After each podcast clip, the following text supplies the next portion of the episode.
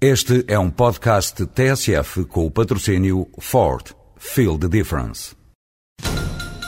Estamos a acompanhar a grande manifestação que juntou mais de 2 mil pessoas no Rocio.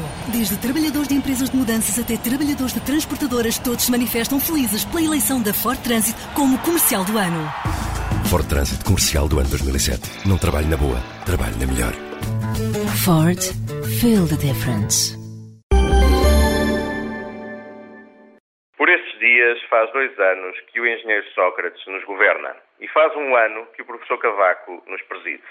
No meio dos problemas e desafios que Portugal tem pela frente, creio que o país agradece o clima de cooperação que tem marcado a relação entre presidência e o governo e aprecia a determinação e a frescura que tem marcado este novo ciclo político por parte de quem nos governa. Governar nunca é uma tarefa fácil. Governar Portugal aparenta mesmo ser uma tarefa terrível.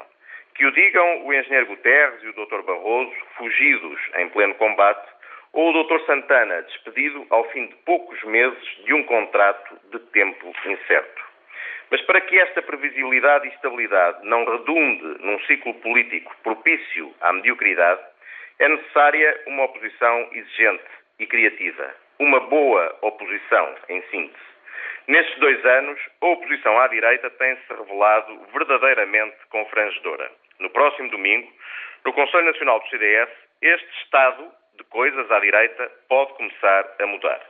No entanto, numa altura de clarificação, num momento propício ao confronto entre duas formas diferentes de liderar o CDS e de fazer oposição ao PS, o Dr. Ribeiro Castro revela-se igual a si próprio.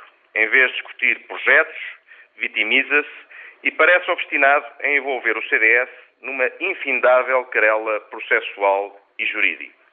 Com Ribeiro e Castro na presidência, infelizmente tem sido quase sempre assim. O CDS praticamente só tem conseguido discutir aquilo que pouco interessa aos portugueses.